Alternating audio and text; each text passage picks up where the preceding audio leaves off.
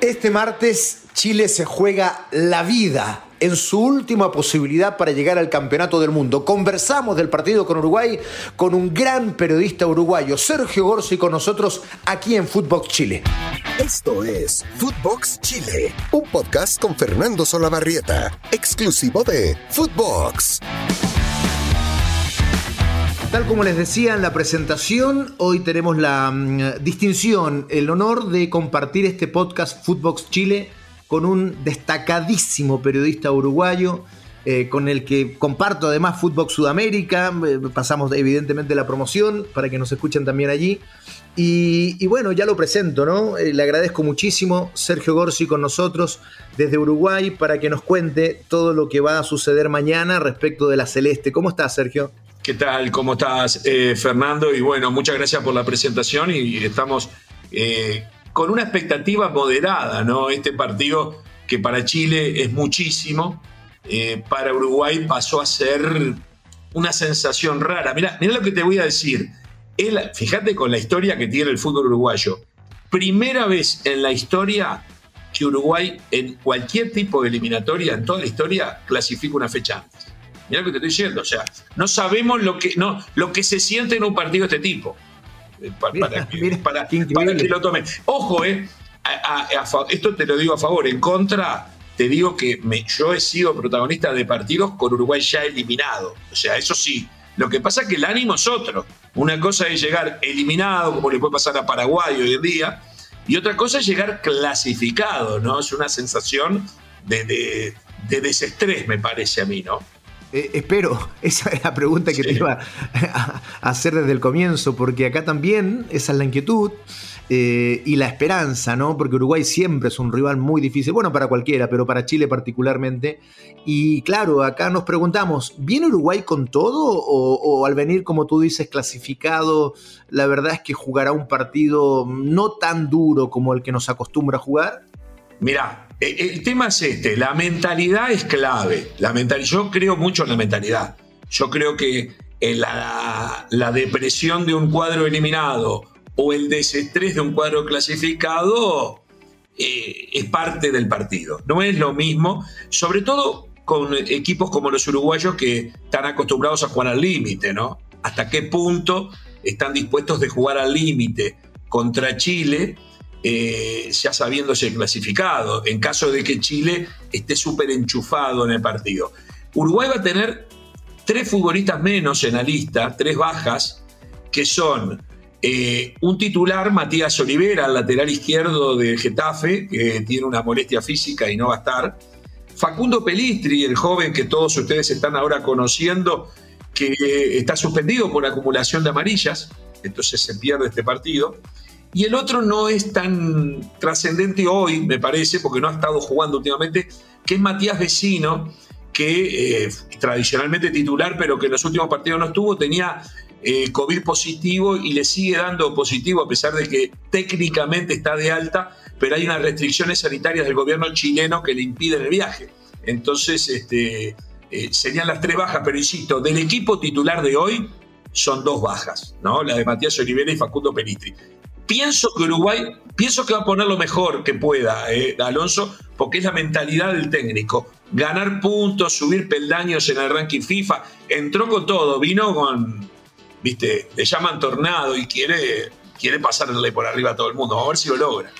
Sí, no, y Uruguay que no juega un partido al 100% es casi ir contra el tránsito de su historia. Nosotros, yo también suponía lo que me estás diciendo, que Uruguay va a venir, va a venir con todo. Para despejar este tema, finalmente te complico si te, te pregunto respecto de cuántos jugadores vienen con amarilla y que pueden ser suspendidos para lo que viene, porque no está claro si van a, van a limpiar amarillas para, la, para el repechaje, pero eventualmente sí para el campeonato del mundo. Eso, eso sería. Claro, eh, amarillas. No, Uruguay lo que tiene que evitar es rojas, porque amarillas, Uruguay ya no tiene el repechaje, ya está confirmado como cuarto.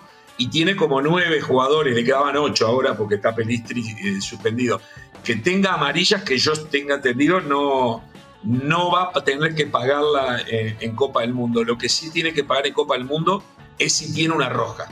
¿Me, entendés, Fernando? Entonces, eh, en ese sentido no hay problema, pero claro, los jugadores ninguno va a querer, eh, por ejemplo, jugar a un límite de comerse una, una tarjeta roja cuando Uruguay ya está clasificado para el Mundial. Ah, no hay ninguna duda. Ahora, te, cuento, te, cuento, perdón, te cuento una anécdota.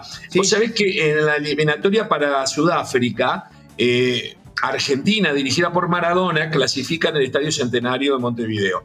Termina el partido, se arma un borbollón, porque medio como que el empate les ayervía a los dos, ¿viste? Y bueno, ganó Argentina y se discutieron. Y el Cebolla Rodríguez eh, discute, ya terminó el partido y lo echan. Le dan cuatro partidos de suspensión. Uruguay tenía repechaje con Costa Rica, dos partidos, ahí paga dos, pero tenía que pagar dos más en el Mundial. El grupo son tres, los partidos de grupo son tres. Maestro Tavares lo, digamos, no lo llevó. Se perdió el Mundial el Cebolla Rodríguez. ¿Me entendés lo que te quiero decir? Eh, por una roja eh, que en un partido que no justificaba, o en un momento que ya no justificaba porque el partido había terminado. Eso voy. Claro, sí, sí, sí, toda la razón. ¿Qué cambió con Diego Alonso en este Uruguay que eh, lo revivió, ¿no? Y que lo hace jugar hoy día eh, tal vez de manera distinta, o por lo menos consiguiendo resultados. ¿Qué, qué, cambios hizo Alonso que este Uruguay eh, varió completamente?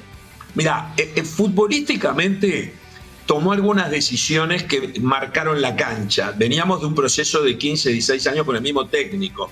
Entonces, ¿qué pasa? Coincidió que estaba lesionado Muslera, que tener una fractura, pone a Roget y cuando vuelve Muslera ahora lo mantiene a Roget de titular, el arquero nacional. Eso es está sacando a un golero histórico, récord en la historia del fútbol uruguayo en cantidad de partidos jugados, o sea, como arquero. Entonces, ahí marca la cancha, marca la cancha poniendo a Matías Olivera del Getafe por encima de Matías Viña o de Joaquín Piquerés, que eran laterales con pasado, ah, si bien uno está en Italia y el otro en Palmeiras, con pasado de Peñarol Nacional y trae a Matías Olivera y dice, no, no, él anda bien en la liga y lo pongo. Y pone a Ronald Araujo de lateral, que era del todo nuevo, lo pone, cambia de puesto a, Josema y a Godín, por lo general Josema juega por derecha, Godín por izquierda, y como Godín es talento, los cambia y le pone, yo digo que es eh, Rodrigo, eh, Ronald Araujo es un poco lateral, pero también secretario de Godín en caso de que haya que correr. No sé si me explico, por eso lo pone, pone a la derecha. Esos son cambios y después apuesta algo loquísimo para la mayoría, que fue lo Facundo Pelistri, un pibe de 19, 20 años, que no está teniendo minutos ni siquiera en el Alavés, cuya ficha pertenece a Manchester United, pero que tiene unas condiciones bárbaras, lo compró el Manchester United y lo prestó, y lo pone y aún sin minutos termina teniendo muy buenas actuaciones en la anterior fase y los vuelve las vuelve a tener ahora. No va a estar en este partido. Se animó a dejar en el banco a Cavani, no está casado con poner a los dos juntos, a Suárez y Cavani juntos, cuando no están teniendo minutos ni goles en sus equipos y le dio, me parece a mí, una sacudida. Muchachos, van a quedar afuera. Los agarró séptimos, van a quedar afuera. Y ganaron tres partidos seguidos.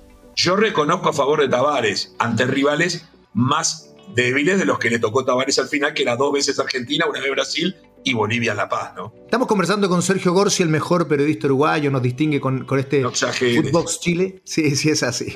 este, eh, en razón de lo que me estás contando, el otro día yo te escuché en Footbox Sudamérica, eh, Sergio, decirme que la fuerza de estas clasificatorias o esta última mm, recta final tan exitosa para Uruguay que le permite clasificar, como decías tú, por primera vez una fecha antes, eh, estaba sostenido más que en los históricos en este recambio que inició Diego Alonso y que tú ya algo me, decías con el tema Peristri y Olivera, por ejemplo. Y claro, si vos, eh, digo, yo sé que últimamente fue difícil porque jugaban más o menos a la misma hora y no todos podemos seguir con atención que nos gusta cuando se juegan todos los partidos en diferentes horarios. Pero a este Uruguay no lo está salvando. Sí, Suárez hizo un gol en Paraguay, por ejemplo, pero no lo están salvando los históricos los está eh, Facundo Pelistri, como te dije, Giorgio Andarrascaeta, que todavía tiene 25 años y que tiene un futuro por delante tremendo, ni que hablar Valverde y Bentancur con 23 y 24 años. Yo estoy viendo que son otros, Ronald Araujo con su empuje, Matías Olivera también, que no, insisto, no va a estar, pero eh, yo veo, yo noto que comenzó a cambiar el foco y yo lo emparento con lo que les pasa a ustedes, con el tema de depender de Alexis Sánchez, de Arturo Vidal, de seguir dependiendo casi que de por, en algún momento tienen que, tiene que aparecer otro que salve los partidos. No sé si me explico. Y Uruguay no los encontraba, ¿eh? apostaba a los históricos, a los históricos, y yo también tengo dudas si en ocho meses el técnico se va a llevar, se va a animar en una lista de 23, que tal vez es un poco más por la cantidad de arqueros con el tema del COVID, pero si se va a animar a poner a todos, a cinco futbolistas con mucha historia, en su cuarto mundial serían cualquiera de ellos cinco, pero todos con pocos minutos, casi todos con poco peso hoy en día, ¿me entendés? Y yo creo que ese es el punto que yo desde afuera le veo a Chile. Si está consiguiendo que sea otro el que te saque las castañas del fuego, como se dice acá. Sí, es verdad. Y lamentablemente, en tres años de trabajo, Rueda no encontró alternativas, ni una sola, increíble. Y luego Lazarte, que no ha podido enderezar el equipo en cuanto al juego, sí por lo menos ha aportado alternativas, ¿no? En, lo hablábamos hace, hace, un ratito, Montesinos, Ben Brereton, que es producto de Lazarte, porque él lo llama, él lo convoca y él lo hace jugar, lo detecta Rueda, pero en realidad el que lo trae a las elecciones es, es Lazarte, el propio Suazo, Marcelino Núñez, en fin, hay nombres. Eh, eso te quería preguntar, ¿Qué has visto de Chile? ¿Cómo ves a Chile? Eh, me interesa mucho tu, tu, opinión desde fuera, ¿no? Viendo a la, a la selección nuestra. Bueno, yo creo justamente eso. Yo creo que las artes, si bien eh, acá el fútbol tiene esta crueldad, ¿no? Si no va a conseguir el objetivo, las artes no va a poder seguir, como no, no seguiría hoy eh, Alonso, jugaría su último partido si los resultados no se le hubiesen dado, ¿no? O sea, entró a, a, a remendar algo, creo que las artes también, porque la agarró pesada la eliminatoria. Creo que las artes vio algo parecido a lo que estamos hablando de que hay que empezar a apostar en otros jugadores. No conozco tanto la interna de Chile eh, como para eh, darte una opinión definitiva si es suficiente o no. Eh, creo que a veces Chile lo que ha tenido, insisto, no sé si ahora, también son algunas situaciones internas que le, les ha jugado en contra. No sé si, si hay algo de eso, si estoy viendo mal. No digo que ahora las haya, no digo que ahora las haya, pero eh, no es fácil, él es futbolista, no es fácil este, tampoco este, gestionar egos, gestionar las luces, eh, gestionar eh, el, el, ganar mucho dinero y a veces, bueno, no sé si, si pueden transmitir lo que deberían, porque yo estoy seguro que Chile no tenía que hacer ningún milagro para estar hoy en posición de clasificación con los jugadores que presentó en esta eliminatoria. Es más, Chile y Colombia, yo creo que cualquiera de los dos tendrían que estar en posición de, clasificación más sencilla de esta, donde dependen de que Perú no gane, ¿no? Sí, completamente. Es, es, lo que yo digo, o sea, está bien para sacar a Brasil, para sacar a Argentina, necesitas mucho, pero para llegar quinto en Sudamérica, en este caso sacar a Perú, a Ecuador, la verdad que este equipo lo podría haber hecho, era una eliminatoria muy, pero muy abordable. Lo último, tú que conoces tanto el fútbol de Sudamérica y que has visto muchísimo fútbol, ¿te parece, Sergio, que esta, la generación dorada, sea la mejor generación o el mejor selección chilena que hemos visto? Mira, eh, yo tengo una mirada eh, especial en cuanto a comparar épocas diferentes. Eh, yo llegué a conocer y llegué a ver jugar a Elías Ricardo Figueroa, a Ignacio Prieto, ambos glorias de Peñarol Nacional en épocas que Peñarol Nacional eran Bayern Múnich y Real Madrid, o sea, jugaban las finales del mundo un día sí, otro también, para darse una idea. Y ellos eran jugadores importantísimos y habían venido en la Copa América eh, que se jugó en el año 67 con Chile, habían ido al Mundial del 66, eran titulares este, probablemente era un mundo diferente. No era tan fácil clasificar un mundial también. Éramos 16 los que íbamos a los mundiales. Es difícil comparar, ¿me entendés? Es difícil. Pero Caselli fue un gran jugador. Eh, ahora, en el contexto actual, eh, con dos Copas Américas ganadas, eh, creo que a esta generación le dio algo que va a quedar en la historia. E-, es insólito que no haya podido ir a Rusia. Fue increíble la forma que no fue a Rusia y de alguna forma pudo haber desdibujado todo lo que habían logrado. Absolutamente. Sergio, qué placer más grande. Te mando un, un, abrazo lleno de cariño, te agradezco muchísimo estos minutos que nos has dedicado en Footbox Chile y bueno, mañana, como dijo alguna vez Leonel Sánchez, a quien tú conoces, que gane el más mejor. Y no hay problema, y esta vez si gana Chile casi que no me voy a enojar. ¿eh? ojalá, ojalá que así sea. Abrazo grande, vamos arriba, como dicen ustedes. Vamos arriba. Esto fue Footbox Chile con Fernando Solabarrieta, podcast exclusivo de Footbox.